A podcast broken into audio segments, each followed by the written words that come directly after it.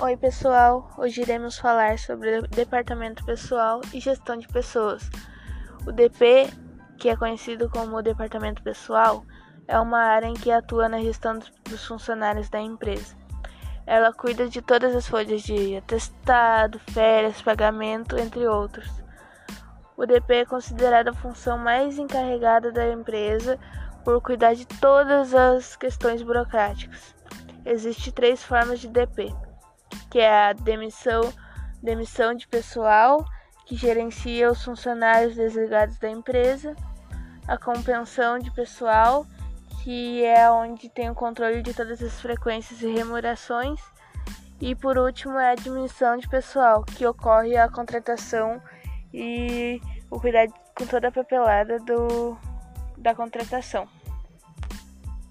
Já que é, gestão pessoal é a capacidade de trabalho uh, com as pessoas. As principais pilares dela é a motivação e engajamento, a comunicação, habilidades e competências e trabalho em equipe. A motivação e engajamento é o que mantém uh, a motivação do funcionário lá em cima que isso é dificilmente ocorrido nas empresas. A comunicação, que é como devemos falar com as pessoas, tendo uma linguagem boa. Habilidades e competências, que é onde a gente sabe que nem todos têm a mesma agilidade da gente, então devemos enxergar o esforço do próximo. E o trabalho em equipe, que é onde a gente deve propor ideias dinâmicas e e fazer coisas diferentes para assim dar certo a equipe.